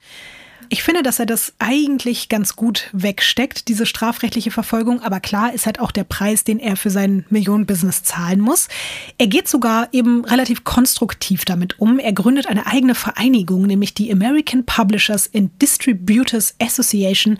Und er bemüht sich als erster Präsident dieser Vereinigung, Gesetze ins Rollen zu bringen, die der Pornografieindustrie zugutekommen. Natürlich auch, um sich halt selber zu schützen. Womit Michael aber überhaupt nicht leben kann und auch keinerlei Bock hat, sich da konstruktiv mit auseinanderzusetzen, ist, wenn Menschen seinem Ruf schaden wollen. Oder wenn Menschen versuchen, ihm Konkurrenz zu machen oder ihn öffentlich kritisieren. Ja. So wie zum Beispiel Nee, das ist, äh, hat man ja schon mal gehört. Also, zeigt halt auch mal wieder so, da sind wir wieder bei leicht narzisstischen Charakterzügen, wenn du halt so von vornherein sagst, nee, also mich darf niemand kritisieren Ja. und mir darf niemand Konkurrenz machen, sonst da hört der Spaß halt auf so. Es gibt da nämlich einen gewissen Ned Balin, der ist Eigentümer und Gründer von Urban Industries und der wiederum, also dieser äh, Ned Balin, hat Cook-Kabinen erfunden, um darauf Kinderzeichentrickfilme zu zeigen, also ungefähr das, was ich dir am Anfang gezeigt habe. Und der ist halt komplett empört, was Michael quasi aus seiner eigenen Kreation gemacht hat. Und deswegen spricht er öffentlich davon, dass seine Idee einfach in eine Schmutzmaschine verwandelt wurde. Und es gibt dann so einen Punkt, an dem Michael mit einer Bestellung von 15 Maschinen nicht nachkommt. Und der Kunde wendet sich dann an Ned Balin, weil der halt weiß, der hat halt auch Maschinen. Und am Ende entscheidet er sich dann, diese Maschinen zu kaufen, auch wenn es dann eben Cartoons statt Pornos sind, aber der weiß, das läuft halt auch ziemlich gut, vielleicht nicht ganz so gut wie Pornos, aber das führt halt dazu, dass Balin Michael nicht nur öffentlich bloßgestellt hat, sondern ihm auch künftig jahrelang Tausende, Hunderttausend Dollar Einnahmen durch diese 15 Maschinen versaut hat. Tja, und dann im April 1970 bricht im Firmensitz von Urban Industries ein riesiges Feuer aus. Und alles, wirklich alles, was dort irgendwie rumstand, wird bis auf die Grundmauern niedergebrannt. Die Ermittler gehen von Brandstiftung aus. Hast du zufällig eine Ahnung, wer dahinter stecken könnte, Ines? der Michael. Richtig. Ja, also auf jeden Fall. Ja. Es ist Michael, er hat sich nicht selbst die Finger schmutzig gemacht, aber sein engster Vertrauter Roger hat sich um die Angelegenheit gekümmert. Das soll aber noch lange nicht das schwerste Verbrechen bleiben, um sich von Konkurrenten zu entledigen. Michael hat sich nämlich tatsächlich ziemlich verändert und das habe ich ja schon so angedeutet. Eigentlich war der vorher ein relativ friedlicher und sympathischer Mensch, aber auch im privaten Sinne sind da irgendwie die Dinge so ein bisschen verschoben mittlerweile. Aus dem einst mittellosen jungen Mann, der nachts am Kiosk gearbeitet hat, ist ein Millionär geworden, der nur noch Designeranzüge trägt und mit den krassesten Autos und mit Motorrädern unterwegs ist. Und seine Frau Joan erkennt ihren Mann einfach nicht wieder. Die beiden haben sich extrem auseinandergelebt, die streiten sich nur noch. Aber dieser Stress zu Hause ist aktuell nicht Michaels größtes Problem. Vielleicht erinnerst du dich an seinen ersten wichtigsten Mitarbeiter, nämlich Kenny mhm. the Jap. Der hat ihm ja so wichtige Kontakte zu Kunden und Produzenten klargemacht. Kenny hat nun aber nicht nur die Dreistigkeit besessen, beim Michael zu kündigen, er arbeitet jetzt auch noch für eine Konkurrenzfirma, die ebenfalls ganz groß ins Peepshow-Geschäft einsteigen will. Auch das wäre für Michael ja schon schlimm genug, aber als er herausfindet, dass Kenny mehrere der Peepshow-Filme, die Michael mit seiner eigenen neu gegründeten Produktionsfirma selbst produziert hat, einfach mitgenommen hat und die an die Konkurrenz weitergegeben hat und zudem dann auch noch Geschäftsgeheimnisse über die spezielle Technik von Michaels Maschinen verraten hat, da weiß Michael, er kann das nicht auf sich sitzen lassen. Auf gar keinen Fall. Was glaubst du, wird er tun? Wer killt den Kenny? Ich sag mal so, wer keine Nacherzählung von Gewalt haben möchte, der skippt jetzt einfach mal 60 Sekunden weiter. Es ist November 1970 und da lädt Michael Kenny zu einem Gespräch in seinen Firmensitz ein. Es ist früh morgens, bevor die Mitarbeitenden da sind und Kenny denkt, dass sein ehemaliger Kollege einfach vielleicht ihn überzeugen möchte, dass er zurück in sein Unternehmen kommt. Und deswegen erscheint er da auch wirklich komplett ahnungslos in der leeren Fabrik. Am Treffpunkt angekommen, wartet aber kein Gespräch auf ihn. Stattdessen steht Michael Thieves dort in der dunklen Halle und hat eine Pistole in der Hand. Bevor Kenny versteht, was abgeht, schießt Michael direkt dreimal auf ihn. Jeder Schuss trifft ihn in die Brust. Kenny geht zu Boden, er ist aber nicht sofort tot. Er fleht also, dass Mike, sein alter Kumpel, ihn doch bitte am Leben lassen soll und bettelt wirklich und sagt, Mann, wir sind doch Freunde, was machst du mit mir, was, was ist los mit dir? Aber Michael denkt gar nicht dran. In seiner Wahrnehmung wollte Kenny das zerstören, was Michael sich über all die Jahre so mühsam erkämpft hat. Und für mhm. ihn gibt es nur eine gerechte Strafe. Er schießt seinem alten Freund und Partner direkt in den Kopf. Und diesmal stirbt der sofort. Michael Thieves ist jetzt also auch ein Mörder. Er wickelt die Leiche von Kenny in die Decken ein, mit denen er normalerweise die Piepshow-Maschinen transportiert und schafft sie dann in den Kofferraum des Wagens von Kenny. Und da jetzt alles voller Blut ist und die Mitarbeitenden bald auftauchen, ruft er seinen Kumpel Roger an, der ihm helfen muss. Roger kommt also und kümmert sich wirklich kommentarlos um die Blutlachen und fährt dann mit dem Wagen des Toten und der Leiche im Kofferraum zum Flughafen Atlanta und stellt das Auto dort auf einen Langzeitparkplatz. So lange dauert es aber gar nicht, bis man den vermissten Kenneth Hanna und sein Auto dort findet. Und als die Ermittelnden vom FBI bei der Untersuchung des Falls auf den Namen von Michael Thieves stoßen, klingelt es irgendwie bei ihnen, weil in der Öffentlichkeit ist Michael inzwischen wirklich sehr bekannt. In den Medien wird immer mal wieder über den Pornokönig berichtet. Er hat jetzt übrigens auch noch einen zweiten Spitznamen und ich glaube, Ines, der könnte dir vielleicht gefallen. Man redet wirklich öffentlich auch von The Sultan of Smut, übersetzt der Sultan des Schmutzes. Warum sollte der mir jetzt gefallen, der Name? Mann, weil es einfach so weird ist. Wie kann man denn bitte jemanden The Sultan of Smut nennen? Den Schmutzsultan. Weil es phonetisch gut klingt, weil es beides mit S anfängt. Ja, klar. Das hat sich irgendein bescheuertes Boulevardmagazin ausgedacht und das hat sich dann aber einfach etabliert. Das finde ich schon krass. Ja, und als es dann heißt, dass der Mann, den man erschossen im Kofferraum gefunden hat, einen Termin mit dem allseits bekannten Dauergast bei der Polizei, dem Porno- und Schmutzkönig, hatte, wird Michael festgenommen. Aber Überraschung, er kann sich freikaufen und man findet auch keine handfesten Beweise. Die haben Michael und seinen Komplize Roger natürlich verschwinden lassen. Es gibt dazu bei Michaels Freilassung einen Original-Interviewton von ihm, den wir uns jetzt mal anhören können. The whole thing is pretty ludicrous. Uh, I don't have any knowledge as to what happened to uh, Mr. Hanna. He was a personal friend of mine, and I just think it's a terrible tragedy. Cool, ich habe nichts verstanden, aber die Musik war Bombe. Er sagt, dass es lächerlich wäre, dass er mit dem Mord irgendwas zu tun hat und dass Kenneth Hanna ein persönlicher Freund von ihm war, dass er keine Ahnung hat, was mit ihm passiert ist und dass es alles eine fürchterliche Tragödie ist. Mhm. Auch wenn die Gerüchte nicht abreißen, bleibt Michael auf freiem Fuß und er muss etwas tun, um sein Image in der Öffentlichkeit aufzupolieren, weil er halt nicht weiter unter Verdacht stehen möchte. Deswegen tritt er auch wieder öfter mit seiner Frau in der Öffentlichkeit auf und er spielt mit ihr nach außen das perfekte Ehepaar. Aber eigentlich ist die Beziehung komplett zerrüttet. Seine Frau Joan schlägt vor, dass die beiden einen Tanzkurs besuchen könnten, um ihre Ehe zu retten. Das finde ich so interessant, dass das irgendwie Leute manchmal denken. Und mich würde mal interessieren, ob das wirklich therapeutisch ist, ob das hilfreich ist, weil ich kann mir sogar vorstellen, dass ein Tanzkurs Menschen wieder näher zusammenbringen kann. Ja, vielleicht bewirkt der Tanzkurs ja auch noch ganz andere Dinge, die halt wirklich niemand hat kommen sehen. Es ist nämlich so, dass sich Michael Thieves in die Besitzerin oh der Tanzschule Janette Evans verliebt und die Tanzschule einfach kurzerhand kauft. Hm, boah, toller Mann. Also klasse. Ja. Also wirklich, wie, wie kannst du eine Frau, kauf einfach alles. Alles, was die haben, kauf denen das mhm. weg. Ja.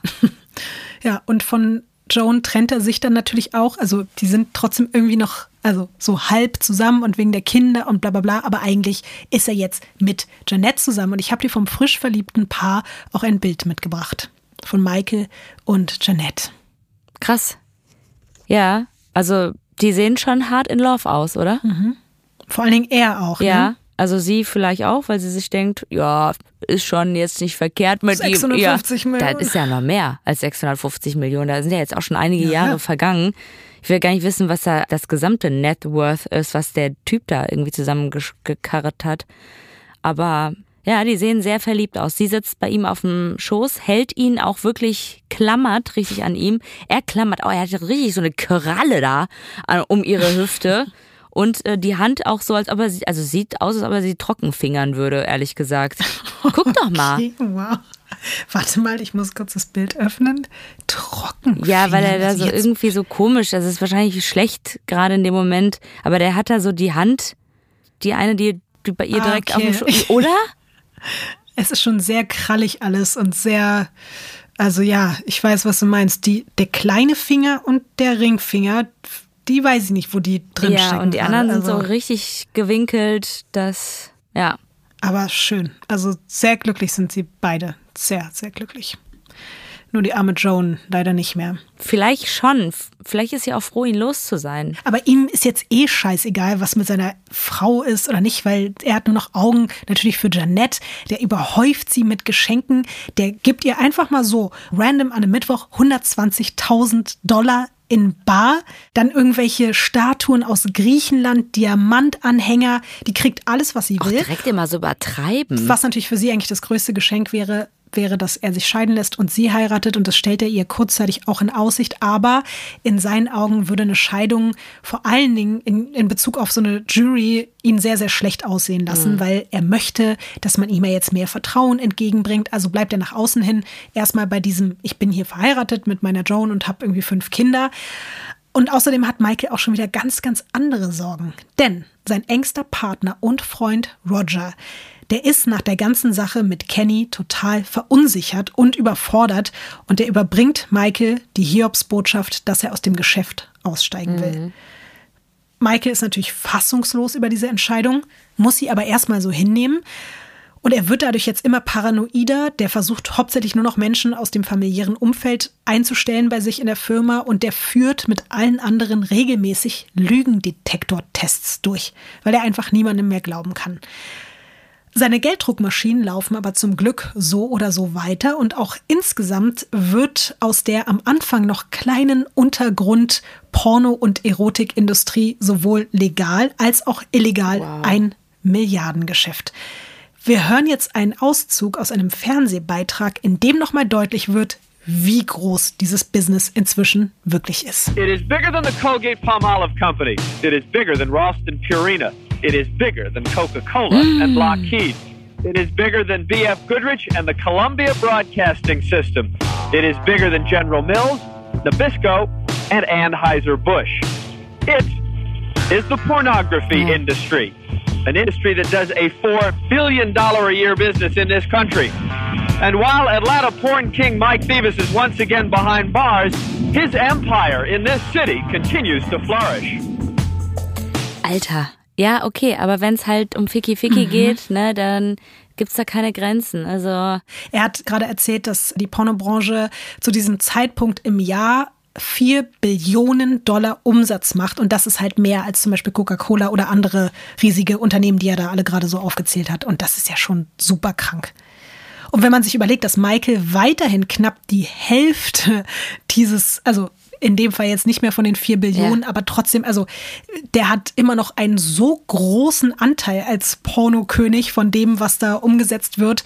Ich weiß nicht, ob du den letzten Satz aber auch gehört hast. Er ist leider, oder was ist leider, er ist wegen der Verbreitung von Obszönitäten schon wieder im Knast. ich komme immer noch nicht klar darauf. Lotti, kannst du dir das mal reinpfeifen? Ich weiß, Sex ist ein großes Thema, ne? Und ich meine, für mich lange Ja. Zeit ja auch irgendwo ein Job gewesen. Aber das ist doch krank, wie viel Pornografie konsumiert wird. Kann das sein, dass die meisten Menschen sich einfach mehr Pornos als Essen am Tag reinpfeifen? Also es gibt, glaube ich, schon viele Menschen, für die ist sich einen runterholen genauso wichtig wie atmen und essen und schlafen und alles oder noch wichtiger. Also Sexualität ist einer der größten Antriebe der Menschheit. Hast du auch schon mal Pornos geguckt? Ja, aber nie diese Pornos, genau die, über die du vorhin gesprochen hast. Ich habe tatsächlich schon relativ schnell gemerkt, dass ich sowas nicht gucken kann, sondern wenn, habe ich immer nur wirklich so eine, so eine erotischen und sehr feministisch Ja, angehauchten komm, wir machen mal, red mal hier geguckt. weiter in deinem Nee, Text hier, du so. Heilige. Ja. Es wirklich, ey, ist wirklich so, Ines. Ich schwöre auf alles. Alles andere gar nicht. Geht wirklich gar nicht. Aber wir kommen zurück zu Michael Thieves. Ich habe ja gerade schon gesagt, er ist im Knast, aber natürlich nur mega kurz. Ein, zwei Tage, nichts Großes. Anwälte, Geld, dies, das. Du weißt. Klar. Aber er muss dieses Mal versprechen, dass er sich von seinen schmutzigen Geschäften zurückziehen wird. Was er natürlich nicht macht. Als ob. Also, Ja, klar. das ist ja auch Quatsch. Und als er wieder draußen ist, steht plötzlich sein alter Kumpel Roger wieder vor der Tür. Vielleicht, weil das Geld eben doch zu verlockend ist. Michael ist zwar froh, dass er wieder zurück ist, weil schließlich weiß Roger einfach zu viel und für ihn war das schon ziemlich unangenehm, dass der mit diesen ganzen Infos durch die Weltgeschichte laufen kann. Aber er vertraut ihm nicht mehr so richtig. Deswegen macht er Roger klar, du kannst zwar jetzt hier für mich arbeiten wieder, wenn du magst, aber das wird hier keine Partnerschaft mehr, sondern nur noch ein normales Angestelltenverhältnis. Und was ich auch krass finde, er sagt dann auch wirklich so, du bekommst hier maximal 50 Dollar die Woche, mehr gibt's nicht. Boah. Richtiger Mittelfinger so. Aber damit schickt er ihn doch in die Arme der Polizei, dass der den verpetzt. Das könnte man zu diesem Zeitpunkt denken, aber Roger ist halt erstmal so äh, thirsty auf, ich will jetzt hier auf jeden Fall irgendwie wieder mich da 50 reinsneaken in das ganze Ding und er bekommt dann auch direkt die Möglichkeit, sich zu beweisen und vielleicht auch wieder in Michaels Ansehen zu steigen. Zumindest glaubt Roger das. Es gibt da nämlich einen erwachsenen Buchladen, der ihm viel zu gut läuft.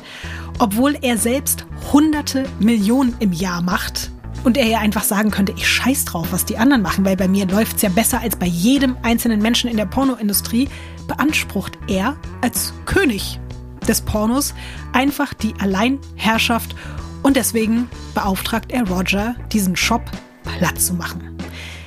Roger bekommt dafür nochmal 1500 Dollar extra und dafür organisiert der einen Brandanschlag auf das Geschäft. Und Michael ist jetzt wirklich in einem richtigen Rausch, was das Ausschalten von Konkurrenz betrifft, als er erfährt, dass sein ehemaliger Mitarbeiter Jimmy ebenfalls einen eigenen Pornobuchladen eröffnet hat, fühlt er sich so hintergangen, dass er natürlich wieder Roger anheuert, dass der sich darum kümmern soll. Aber dieses Mal soll nicht nur der Laden dran glauben, sondern auch der Verräter selbst. Aber Roger kriegt das nicht so richtig übers Herz, weil der kennt halt Jimmy auch noch von der gemeinsamen Zusammenarbeit. Also heuert Roger wiederum in Michaels Namen einen Auftragskiller aus den Mafiakreisen an, in denen er verkehrt und wenige Tage später steigt Jimmy direkt vor seinem Buchladen in seinen Wagen ein, um nach Hause zu fahren, als die darin platzierte Autobombe in die Luft geht. Boah.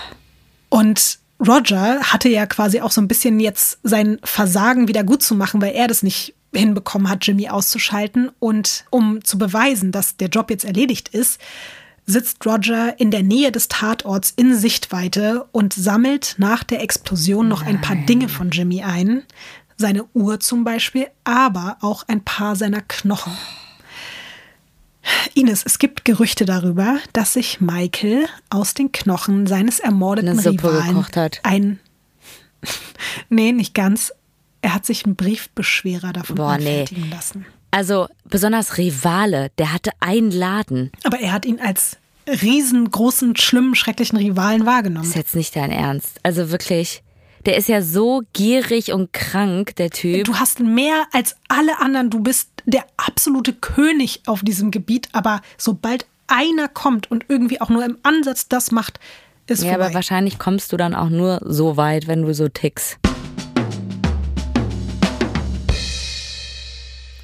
1973 sind Roger und Michael die letzten in der Firma, als James Mace, ein Mitarbeiter von Michaels Firma, in sein Büro kommt und um eine Gehaltserhöhung bittet.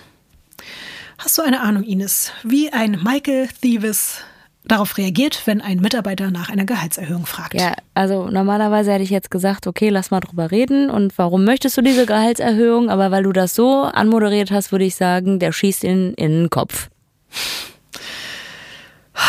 Du hast leider wirklich recht, Ines. Das ist nicht dein Ernst. Doch. Er schießt ihm in seinem Büro in den Kopf. Weil er gefragt hat, ob er ein bisschen mehr Geld haben kann. Ja. Also ich kenne jetzt nicht so viele Mafia-Filme, ja. Und ich habe jetzt auch nicht privat irgendwie mit solchen Leuten Kontakt. Aber ich würde sagen, das ist selbst für Mafia-Verhältnisse drüber. Der, der Typ, der, der, der ist ja einfach, der dreht ja nur noch durch. Ja, Michael hat ja eine Produktionsfirma gegründet, mit der er diese Sexfilme für die Piepshow-Automaten auch realisiert hat.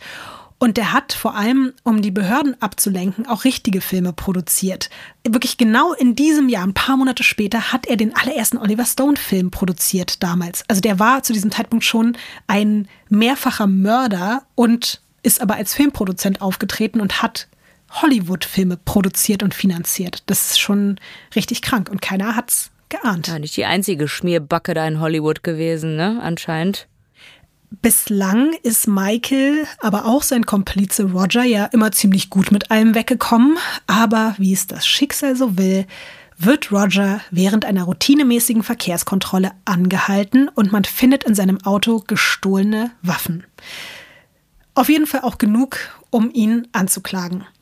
Eine Verurteilung würde für den vorbestraften Roger eine längere Haftstrafe bedeuten. Das FBI wittert an dieser Stelle verständlicherweise die Chance, vielleicht doch noch nach all den Jahren einen Durchbruch bei den Ermittlungen gegen Thieves zu erreichen, weil die haben den ja eh die ganze Zeit schon auf dem Schirm gehabt, was diesen Mord an Kenny betrifft. Also bieten sie ihm den Deal an, Infos gegen Strafmilderung. Na, Ines, was glaubst du? Ja, macht er. Es ist tatsächlich so, dass Roger drei Jahre lang in einer eidesstattlichen Erklärung oder in mehreren eidesstattlichen Erklärungen enthüllt, was er weiß an Details, alles, was er in den Jahren mitbekommen hat und auch teilweise selbst ausgeführt hat. Also zum Beispiel, wie er das Feuer bei den Konkurrenten von Urban Industries gelegt hat. Er packt aber auch noch Delikte aus, die die bislang noch gar nicht auf dem Schirm hatten. Also Erpressungen von irgendwelchen anderen Pornofilmern, zum Beispiel in Houston. Aber auch die ganzen schmutzigen Details über das Geschäft mit der verbotenen Pornografie. Die Morde werden wegen weiterhin sehr schwieriger Beweislage gesondert behandelt. Man hat aber trotzdem endlich so viel zusammen, dass es für eine Anklage gegen den großen Pornokönig Atlantas reicht. Michael wird verhaftet und während er in U-Haft sitzt, nimmt man sein komplettes riesiges Anwesen auseinander und findet dort in einem Tresor eine To-Do-List, auf der unter Punkt 1 etwas sehr Interessantes steht. Möchtest du mal raten, was? Irgendjemanden wieder umbringen? Richtig? Und wen? Ähm, entweder Roger oder irgendjemand anderes, der gefragt hat, wie geht's. Ja. Tatsächlich steht wirklich auf dieser To-Do-List an erster Stelle Kill Roger. Auch halt nicht so schlau mal wieder. Das ist wie mit den Tagebüchern, was wir schon öfter festgestellt haben. Sollte man vielleicht nicht unbedingt aufschreiben. 1976 kommt Michael Thieves dann vor Gericht und wird wegen Verschwörung zur Begehung von Brandstiftung und Verbreitung obszönen Materials verurteilt. Sein ehemaliger bester Freund Roger sagt persönlich gegen ihn aus. Also die gucken sich dabei auch wirklich in die Augen. Thieves wird zu acht Jahren und sechs Monaten Gefängnis verurteilt und zur Zahlung von 650.000 Dollar. Und wir wissen ja, naja, 650.000 Dollar. Juckt den nicht. Und im Gefängnis, muss man eigentlich sagen, geht es Michael zunächst ganz gut. Es gibt sogar Gerüchte darüber, dass er gegen Geld Frauenbesuch empfangen durfte, aber nicht von seiner Freundin Jeanette, sondern von Patricia. Die Beamten bekommen nicht nur Geld dafür, dass er diese Patricia einladen darf und mit ihr an verschiedenen Orten im Knast Sex haben darf, sondern die dürfen auch noch zugucken, wie er mit ihr Sex hat. Was? Warte mal. Also wer ist Patricia? ja? Also quasi hat er jetzt am Ende auch noch im Gefängnis das gemacht, womit er eigentlich groß geworden ist, nur dass er selber nie als Schauspieler, als Pornodarsteller fungiert hat und jetzt am Ende aber quasi doch noch irgendwo so eine Art Porno für die Mitarbeiter vom Knast, die Gefängniswärter gemacht hat, damit er seinen Frauenbesuch bekommen kann. Ja, eigentlich ganz gut zusammengefasst. Also eigentlich ist, passt alles wie Arsch auf Eimer. Nur wer ist jetzt verdammt nochmal Patricia? Ja, das wird jetzt das Interessante. Also diese Live-Peep-Shows, kann man ja eigentlich fast sagen, die dann die Beamten bekommen haben mit Patricia, sind insofern zustande gekommen, dass Patricia einfach die 19-jährige Assistentin von Jeanette, seiner Freundin ist. Boah, Lotti. Du hast ihn noch mehr jetzt. Boah, ich weiß nicht. Ich meine, guck mal, ich weiß, ne? Jeder soll zu einem gewissen Maß das machen, worauf er Bock hat. Aber ich finde einfach, ganz ehrlich, krieg doch einfach mal deine Scheiße zusammen. Also muss man denn immer so maßlos sein in allem? Warum ist denn jetzt Janette nicht mehr am Start? Warum muss man denn, Janette ist immer noch am Start. Aber warum muss denn jetzt die. Mit Janette ist er weiter zusammen. Und die weiß Bescheid. Naja, noch nicht, aber dann später. Und dann schon, muss jetzt ja. eine Jüngere wieder herhalten, oder was? Ja, ja. Boah, Michael ist übrigens inzwischen auch 46 Jahre alt, aber naja, egal. Ist halt schon auch sehr strange, dass er jetzt, nachdem er seine Frau dann mit Janette betrogen hat, jetzt Janette mit ihrer 19-jährigen Assistentin betrügen muss. Im Knast und vor Und anderen. Polizisten dabei Ja. zu gucken. Ja, es wird nur alles halt, wie gesagt, alles weirder und weirder. Und im Gefängnis erhält Michael dann die Nachricht, dass seine Frau sich verständlicherweise jetzt endgültig offiziell von ihm scheiden lassen hat. Und das geht sogar mit so einer Sondergenehmigung, weil er eben jetzt als Verbrecher und so weiter offiziell äh, enttarnt ist. Und er erfährt auch noch, dass sie sich mit der Finanzbehörde und dem FBI zusammengetan hat, um gegen ihn wegen Finanzbetrugs zu ermitteln und auszusagen. Weiterhin laufen ja auch die Ermittlungen in Sachen Kenny, Jimmy und James, den drei Männern, die er auf dem Gewissen hat. Ihm droht also eine noch wesentlich längere Haftstrafe. Aber er hat nicht nur diese Sexprivilegien, von denen ich dir gerade erzählt habe. Ihm wird auch erlaubt, jeden Tag mehrere Stunden im Büro des Gefängnisleiters zu telefonieren, damit er von da irgendwie sich um seine Geschäfte draußen kümmern kann. Und auch dafür erhalten die Beamten einfach sehr, sehr, sehr, sehr viel Geld. Und das natürlich dann eben, wenn der Sheriff gerade irgendwie nicht am Start ist. Im April 1978 lassen ihn die Polizisten sechs Stunden alleine in dem Büro des Sheriffs. Möchtest du raten, Ines, was passiert, als sie zurückkommen, um ihn in seine Zelle zu bringen? Der ist nicht mehr da. Er ist einfach über die nicht verschlossene Hintertür durch die Garage des Sheriffs aus dem Gefängnis herausspaziert und verschwunden. Und seine Freundin Janette sitzt mit ihm im Auto Richtung Freiheit. Thieves wird sofort auf die Top-10-Liste der meistgesuchten Menschen des FBI gesetzt. Und auch davon vom Original FBI-Suchplakat habe ich dir ein Bild mitgebracht. Das kannst du dir mal angucken. Wanted by the FBI. Man sieht ein Foto von ihm, was wirklich sehr gut ist, weil natürlich ist es ja kein Phantombild. Und dann wird er da halt irgendwie noch beschrieben. Und was gibt's? Ach so, nee, Caution. Stimmt, da steht gar keine Belohnung drauf. Man weiß gar nicht, was man bekommt. Aber ich glaube, da geht es jetzt auch eher darum, dass er jetzt wirklich unter den Top 10 der meistgesuchten Verbrecher des ganzen Landes ist. Und man merkt auch daran, glaube ich, dass sich die Behörden jetzt einfach bewusst darüber sind, dass der auch einfach gefährlich ist und nicht nur irgendein Typ, der hier ein paar Pornos verkauft hat, sondern da steht ja auch so, dass der Waffen bei sich hat und dass der Menschen ermordet hat, auch wenn man es ihm noch nicht nachweisen konnte. Schön, dass die das jetzt, dass denen das dann mhm. jetzt bewusst ist, nachdem die dem, dem die ganze ja. Zeit beim Bumsen zugeguckt haben und dann den da irgendwie haben telefonieren lassen in, in deren äh, Office. Ja. äh, ah ja, jetzt ist er abgehauen, ja, vielleicht doch gar nicht unser Freund dem wir hier beim Gangbang die ganze Zeit zugucken. War doch so nett mit dem, ja. es heißt sogar, dass er diese Patricia selbst im Sheriffbüro bumsen durfte. Er hat doch alle Leute mit Sex verzaubert und am Ende hat er noch mhm. selber da gebumst, weißt du? Ja, und mit einer dieser drei Frauen, du hast es ja schon gehört, ist Michael jetzt seit mehreren Monaten schon unterwegs. Also es sind jetzt schon ein paar Monate seit der Flucht vergangen.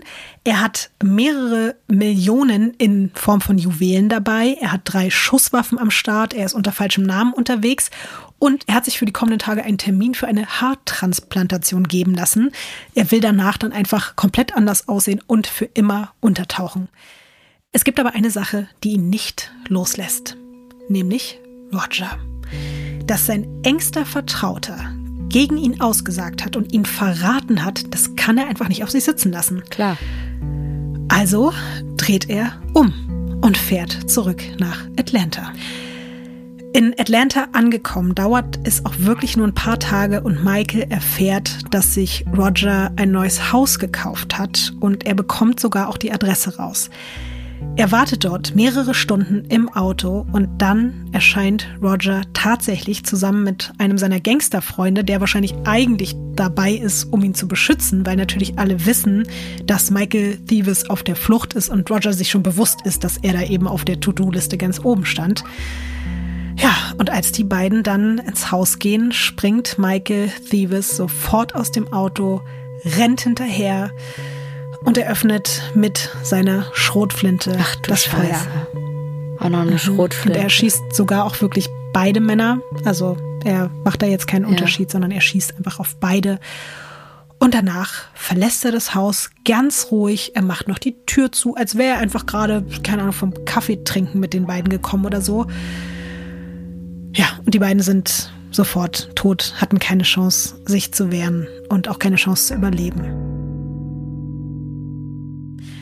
Und dieses Mal versucht Michael aber gar nicht erst abzuhauen. Ein paar Tage später wird er in Atlanta festgenommen und davon das letzte Bild für heute von Michael Thieves Festnahme. Also, man muss ganz ehrlich sagen, man sieht ihm den Wahnsinn nicht an, finde ich. Der hat auf jeden Fall richtig schnöselige Anwälte bei sich, ne? Also die sehen doch schon so aus wie so reichen Anwälte, oder? Mhm. Ja, das stimmt. Der sieht auch nicht fertig aus oder so. Also als ob dem das irgendwie, sondern denkt sich einfach nur, ich habe alles richtig gemacht. In seiner Welt, glaube ich. Mhm. Der mhm. bereut nichts, oder?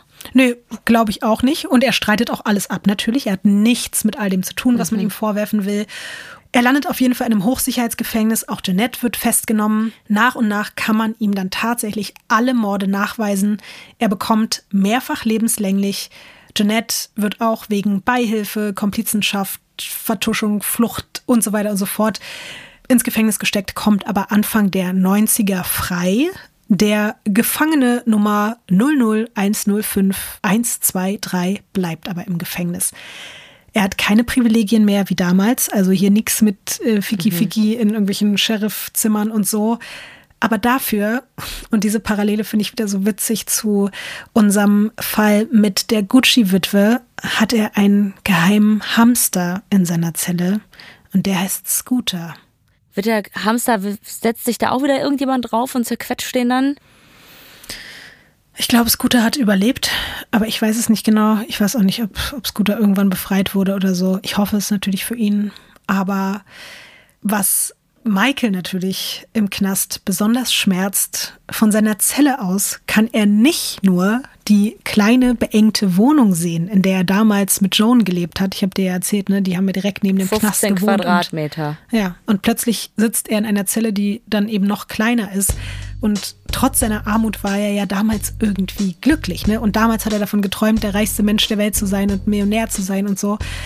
Ja, aber das ist noch nicht mal das Schlimmste für ihn, sondern hinter Gittern bekommt er natürlich auch all die Jahre mit, wie plötzlich Pornografie offiziell reguliert, legitimiert und auch richtig gewerkschaftlich organisiert wird, während halt seine Piepshow-Maschinen komplett aussterben und ja, im wahrsten Sinne des Wortes sich kein Schwanz mehr dafür interessiert, was der damals geschaffen hat. Also, ne? Ähm, und dann 2013 mit 81 Jahren stirbt Michael Thieves im Gefängnis an Herz- und Atemstillstand.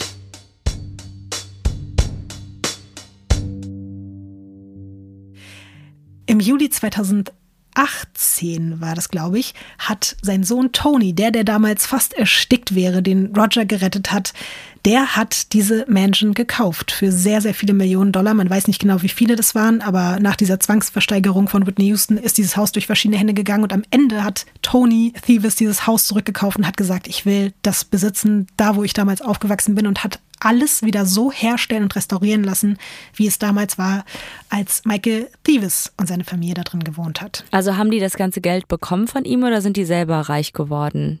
Durch eigene Jobs. Ich glaube, die Kinder haben ganz, ganz viel von dem schmutzigen ja. Pornogeld geerbt und haben sich keine Sorgen machen müssen. Das war die Geschichte von Michael Thieves, dem Pornokönig. Ein Riesenarschloch, wirklich. Ich habe noch was mitgebracht ganz zum Schluss, Ines. Du hast zwar heute auch schon für einen Song gesorgt, der auf unserer Playlist landet, aber ich habe dir doch vorhin auch so in einem Nebensatz erzählt, dass Michael Thieves sogar auch ein Musiklabel gegründet hat und man könnte jetzt meinen, dass es so super Trash ist, aber sein Label, nämlich General Recording Corporation, hat damals im Jahr 1975 wirklich auch krasse Sachen veröffentlicht. Und ich habe einfach mal einen Song rausgesucht, weil der auch so ein bisschen von der Stimmung her, glaube ich, passt am Ende, nämlich von Lolietta Holloway, Cry to Me. Baby, I see you packing. Und du kannst mir mal zum Ende sagen, was du, was du denkst über all das, was du hier heute gehört hast. Also ich glaube, ich möchte nicht alle Gedanken aussprechen, die ich habe, weil. Ich will aber alle hören. Ich finde, das ist ein ekelhaftes Arschloch und ich, mich regt der ehrlich gesagt auf und auch so dieses ganze, aber es ist irgendwie auch dreckig und irgendwie so irgendwie auch so plump und schäbig. Also ich fühle mich auch selber, als ob ich gerade die dreckigsten Pornos geguckt hätte.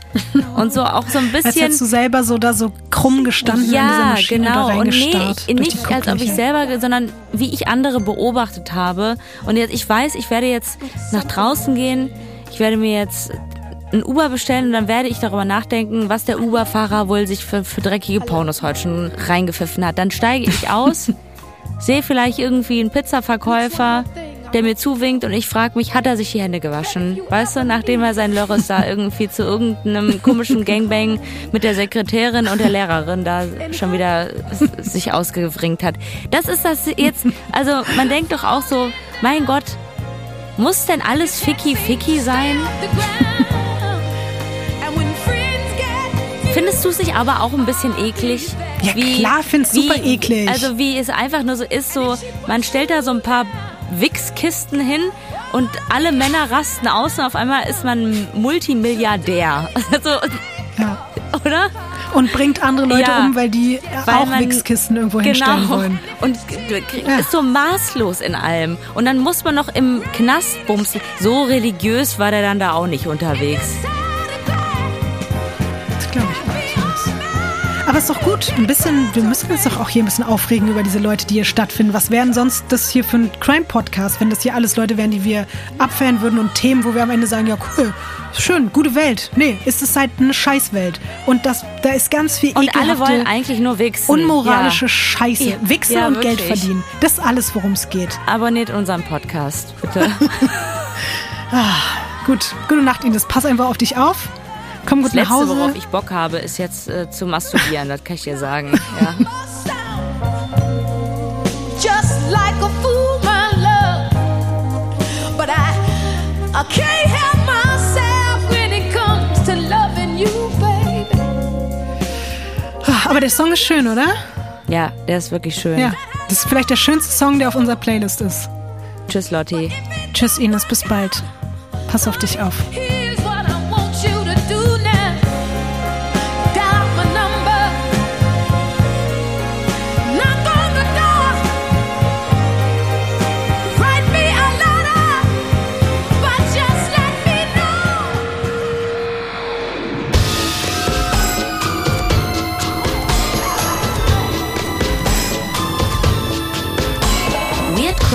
Ist ein Studio Womans Original nach einer Schnapsidee von Visavi und Ines Agnoli. Skript und Recherche Visavi. Executive Producer Konstantin Seidenstücker. Produktion und Redaktion Sarah Omar. Assistant Producer Peace Solomon Obong. Musik, Ton und Schnitt Christian Pfeiffer und Chris Kahles.